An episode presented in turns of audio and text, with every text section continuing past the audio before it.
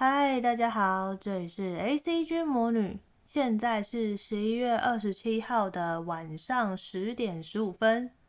本周是十一月的最后一周，也是 Podcast 公会筹办处所筹办特色周串联计划——电影周之怕你没看过。本计划由众多 Podcaster 一起合作串联，跟各位听众聊聊我们心目中最喜欢的电影，希望你们能从我们的角度重新认识这些电影。如果你担心没看过，会听不懂节目内容的话，没关系，就是因为怕你没看过，所以我们才要讲给你们听。那这次电影周的活动呢，从十一月二十三号到十一月二十九号，每天都有不同的 Podcast 节目上架。电影周企划特辑，介绍各式各样跟电影有关的内容。此次的活动企划总招是 Sunday Talker 的主持人 Joe。这次活动呢，除了在许多 Parkes 节目串联之外，还特别在十一月二十二号那天有国片《无声》还有《孤味》的公益放映场，以及影人映后座谈会哦。那没有参与到公映场的听众也没有关系，可以在听完节目之后到 iGiving 公益网上进行捐款，一起为因为听不见而难以和社会接轨的朋友们贡献各位的一份心意。打造听障者无障碍空间，捐款的链接呢会放在节目的资讯栏之中，欢迎各位前往捐款。而有参与本次活动的频道呢，我也会放在节目的资讯之中哦，还请各位多多去其他的频道收听。其实这次电影周的主题啊，我一开始很难抉择，因为我有很多想要讲的卡通，所以就有点选择障碍。虽然平常就已经选择障碍很严重了。这次更是重度的选择障碍。那最后，我跟音效师讨论完小时候看过什么比较有印象的电影版之后，就决定了这次的电影周主题，我们要来做外表看似小孩，智慧却过于常人的名侦探柯南。名侦探柯南这部家喻户晓的侦探漫画，由青山刚昌老师创作，从一九九四年开始连载到现在。并于一九九六年开始在日本的电视台播出动画，到现在已经播到第九百八十八集了吧？台湾当初是从一九九七年开始，也就是日本电视台他们播出的隔年，就让华视取得了版权，开始在台湾播出。我小时候其实看《名侦探柯南 》看蛮凶的，从幼稚园就开始看了。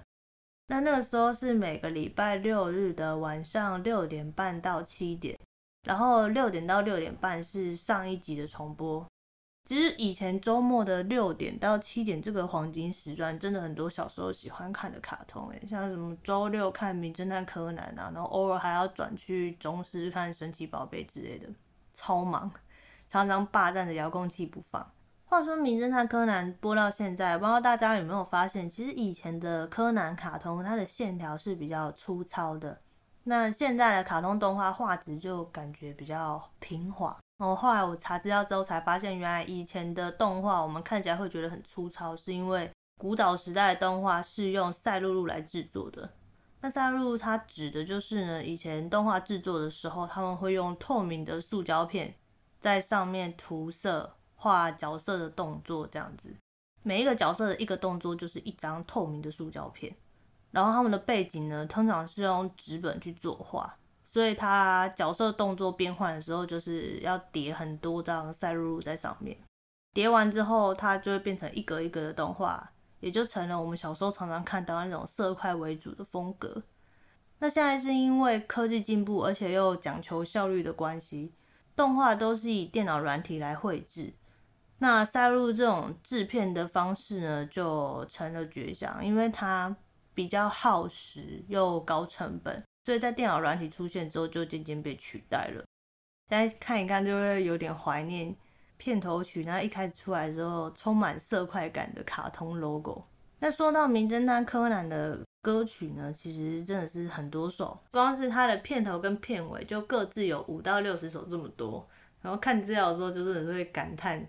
这部长青作品的强大之处。而在这些这么多的片头跟片尾曲里面呢，我自己最有印象的好像是 OP 三、OP 七跟 ED 五，还有最有名的柯南动画主题曲吧。因为看柯南已经是我非常小的时候的事情了，所以我为了要回忆一下我小时候到底是最认得哪些歌，我就特别去网络上把柯南每一次的片头曲跟片尾曲都叫出来听了一遍。然后才想起来小时候坐在电视前面听的是哪几首。OP 三和 ED 五呢，都是由小松未步演唱的。它的音色其实蛮特别的，有一种淡淡的惆怅，但又带一点光明的感觉。我小时候对这两首其实蛮有印象的。那 OP 三的歌名是叫做《迷》，动画一开始就是会有强光 spotlight 照在。黑衣人的那个画面，然后柯南就会一步一步的逼近那个黑衣人。中间的动画则是有一张照片，是少年侦探团的成员们就是围了围着阿笠博士的金龟车在拍照。而 ED 五呢，则叫做《唯一的祈愿》，动画是小兰跟新一的合照吧？就是一开始的时候会镜头是转去看小兰跟新一的合照，然后最后 ending 的时候就会看到。小兰她趴在他的桌子上面睡觉，然后可能诉说着对新一的思念等等。但最后一幕超好笑，就会突然切换成柯南拿着一把非常非常大的雨伞。那另外 OP 七呢，只是叫做 Mysterious Eyes。在当时这首歌跟前几首的柯南片头曲比起来，曲风非常的不一样，但是其实我蛮喜欢的。那时候在 OP 七。之前的 OP 一到 OP 六都是比较偏有一点点热血感的曲风，那 OP 七这首呢，它比较偏抒情，所以那时候听到的时候还蛮喜欢的。而这首片头动画其实我也蛮喜欢的，因为它一开头的时候就会看到毛利小五郎跟柯南他们会同步在那边刷牙，然后漱口，很搞笑。然后这一首动画的最后，他就会拍。柯南在树下睡着，小兰跟其他少年侦探团的成员们就一起看柯南在睡觉。后来想，这种抒情版的片头曲好像都很喜欢拍人家在树下睡觉的那个感觉，一种清新风。猎人也是这样，猎人的片头曲也是走一个比较抒情清新的感觉，那画面也是类似长那样。接着要来介绍大家最熟悉的《名侦探柯南》主题曲啦。哒哒哒哒哒哒哒哒哒哒哒哒哒哒哒。这首主题曲曲调呢，是由大野克夫老师所创作的，蛮常出现在柯南动画版和柯南电影版里面哦。第一次出现是在电影版《引爆摩天轮》之中，这部是柯南的第一部电影版，那其实也是我小时候印象蛮深刻的一个柯南电影版。我还记得那时候就是会跟着剧情一起紧张，到底要捡哪一条炸药引爆线，就是小朋友会很担心里面的角色的那种心情。那后来这首歌呢，就由伊织来演唱，所以才有了歌词的版本。不过在动画里面还是以纯音乐做插曲比较多啦。这首歌的歌词版通常都是出现在柯南的电影版里面比较多。现在就让音效师带我们一起找出事情的真相吧。Music。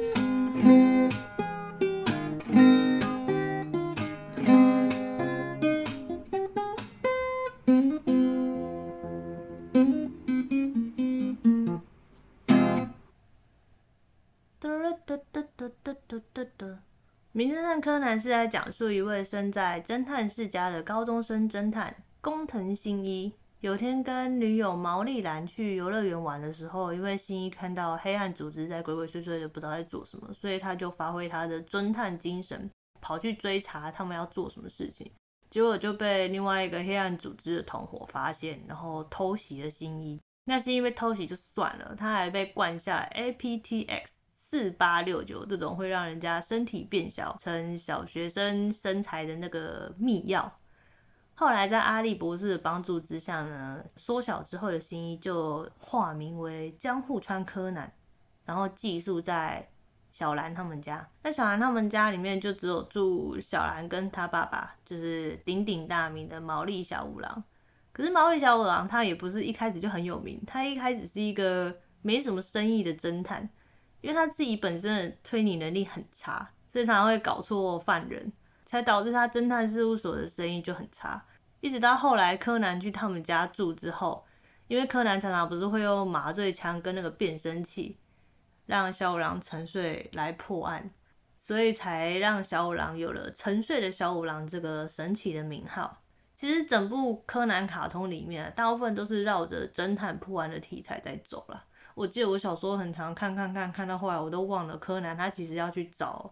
黑暗组织要解药，然后还有一些黑暗组织的秘密要破解之类的。话说其实有吃下这种缩小药的不是只有柯南而已哦，还有少年侦探团里的灰原哀也是。灰原他的身份其实也蛮特殊的，因为他原本是黑暗组织里面帮忙研发这种秘药的科学家。后来因为某些缘故的关系，所以他就自己吞下来了这个秘药，逃离组织。然后他逃出来之后就被阿笠博士捡到，目前是暂住在阿笠博士他们家。灰原其实很后来才加入少年侦探团的，因为他一开始觉得少年侦探团很幼稚。也是啊，因为对他这个缩小身体的成年人而言，由小学生组成的这个侦探团呢，所处理的事情是蛮无聊的。平常是帮忙找什么小猫小狗之类的，不过通常这种找小猫小狗或者是找东西，到最后都会莫名其妙就触发成一件大事件。然后我自己另外一个很喜欢灰原的原因，是因为其实他蛮聪明的。每次看到他在心里吐槽少年侦探团里面的元太光彦或者是步美的时候，就会觉得很搞笑。但唯一的小小缺点，大概就是。有可能是因为他长期是待在黑暗组织里面的关系，所以灰原他有一点点太冷血、太冷静了。不过还好，后来跟少年侦探团他们相处久了之后呢，跟其他人的羁绊也越来越深，所以就感觉没有像一开始那么冷血、冷冰冰的感觉了。现在想想，觉得柯南这部卡通真的是陪着我长大。像我人生第一次买单行本漫画，就是在超商买。柯南跟哆啦 A 梦的单行本漫画，其实我那时候还蛮珍惜我那两本漫画的，走到哪里大家就会抱到哪里。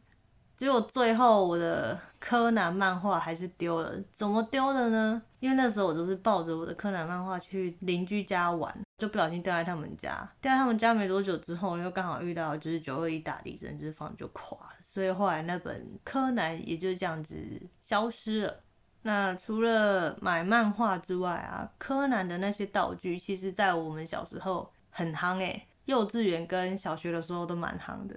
像是领结变声器啊、太阳能滑板、麻醉枪手表，还有可以追踪人的眼镜跟调整踢力的球鞋。我们小时候真的是蛮中二的，像男生他们不是有时候。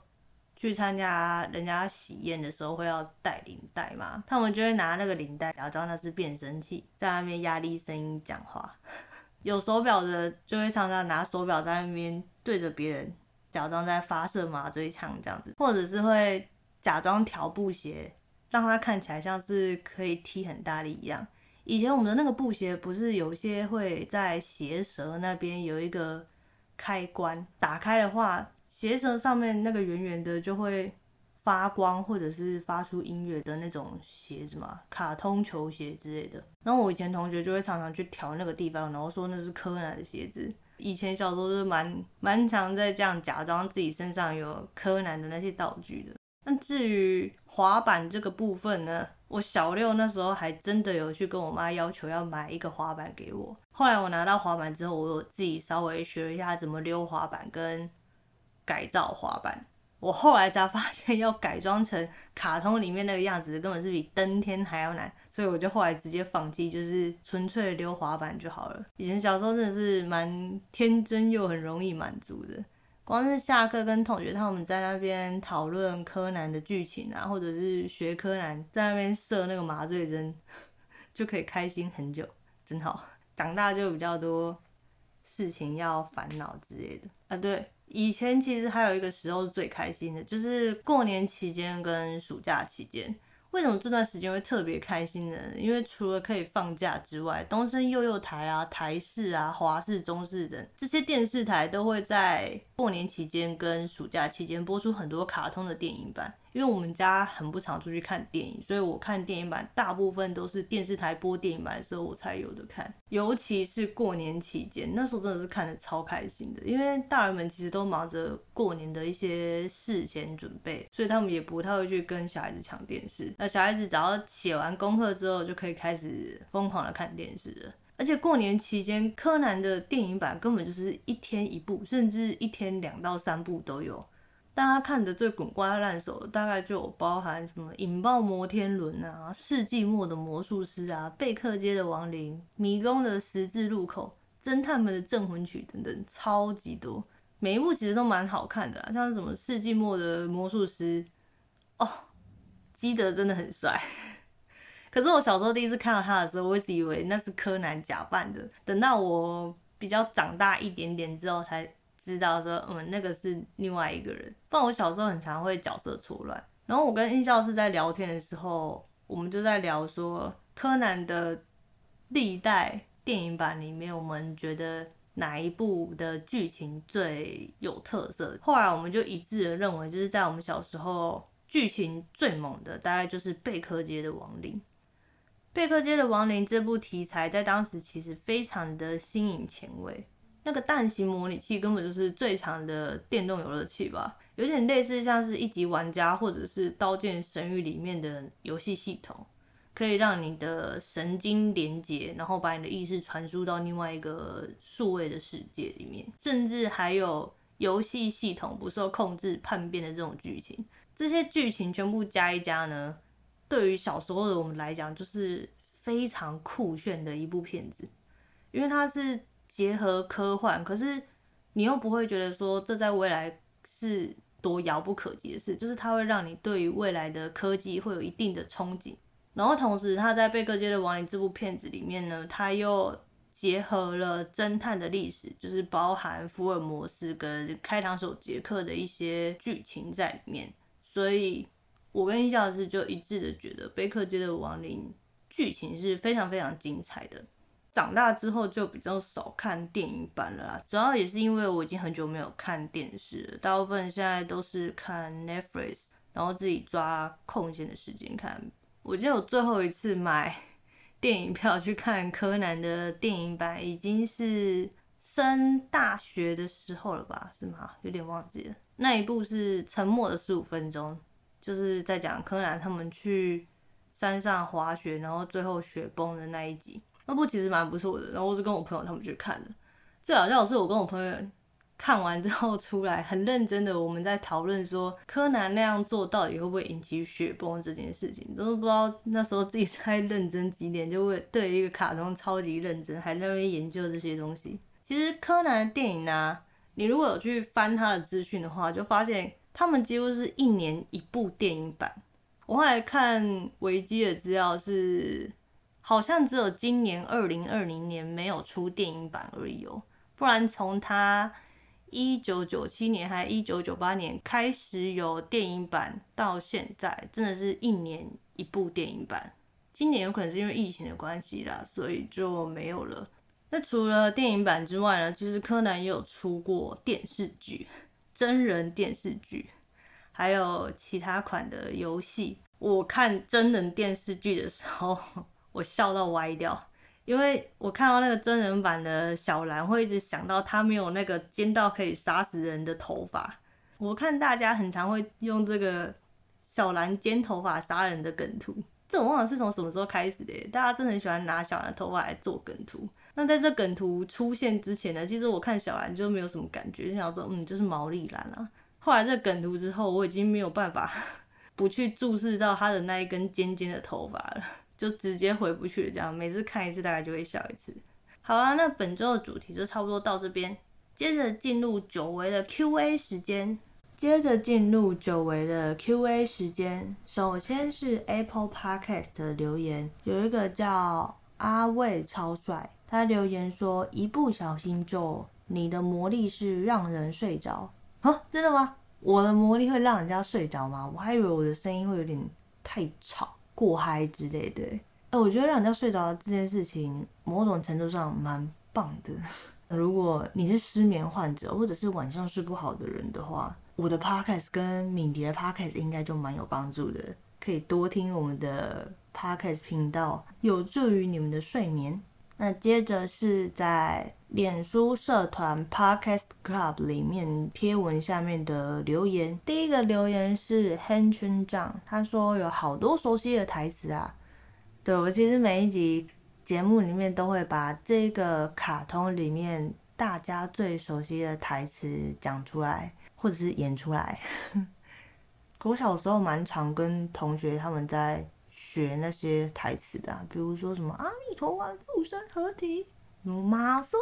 不然就是常常喊一堆招式名跟咒语之类的。国小生其实蛮单纯的，看完卡通之后聊一些里面常常讲的台词就可以快乐很久的那一种。这些台词对我来讲，可能就跟快乐这个词有一些关联性吧？哎，你不觉得光讲到这些台词，小时候跟同学他们讨论的记忆，或者是坐在电视机前面看卡通的记忆，就会一起回来了吗？而且会有那种很热血的感觉。我觉得这算是另一种下班之后帮自己加油打气的方式吧。第二个是优春旺说神眉帅啊，神眉真的是蛮帅的。而且他又肩负搞笑的感觉，再加上他又会保护学生，所以蛮像是很多人心目中的理想型。第三个是六皇说已订阅喽，感谢感谢，就是谢谢大家的订阅，也欢迎大家多来粉专跟我互动，分享你们的卡通童年回忆哦。第四个是佩姬湖的小气冒险，他说我期待美少女战士那一集，我应该也会蛮期待那一集，因为小时候看美少女战士也是看蛮凶的，常常一天到晚在那边我要代替月亮来惩罚你，听到我们家的人都很想翻白眼。第五个卢佩服他留言说宇宙天地赐我力量，哦哟，留这句的是资深审美粉诶，这一句的咒语呢就是。国语版的神眉，他要降魔之前，蛮常会念的噼里啪啦一大串的咒语。全部的咒语名字就叫做“宇宙天地赐我力量，降服群魔迎来曙光，无人左手所封百鬼，遵我号令只在此刻”。第六个吴恩又说，在这里留言会不会透露年纪？不会啊，喜欢动画漫画是不分年纪的，而且有些。作品经典就是经典，不会受限于时间的限制，像是《新世纪福音战士》啊，或者是《七龙珠》等等。喜欢这些动画，我觉得都蛮正常，因为这些真的是经典之作，所以不会暴露年纪，放心。然后接着吴恩佑他又说，他以前也是买了蛮贵的《快乐快乐》，哎，同伴啊，以前我也是买《快乐快乐》，真的是买很凶。我记得我有一大柜，全部都是快乐快乐。算一算的话，我大概是固定的买了一年半左右吧。最一开始其实真的只是为了要看假修而已啦。后来就发现那一本里面其他的漫画也蛮好看，所以就继续买。而且那一本漫画其实不是只有漫画资讯而已哦，那时候里面还有一些模型、玩具、扭蛋的资讯，所以那时候蛮喜欢看快乐快乐的。说到快乐快乐，我就想到最近看到梦梦停刊的消息，觉得有点哀伤。这种漫画合刊啊，都快要变成时代的眼泪了吧？好，本集的 Q&A 时间就先到这边结束，最后，大家听完这一集之后，也可以到 ACG 魔女的粉专，或者是到 Apple Podcast 留言，跟我分享哪一部柯南电影是你们最有印象或最喜欢的，甚至是小时候有学柯南做过哪些趣事，也可以分享给我知道哦。好啦，这礼拜就先这样，加呢，See you next time。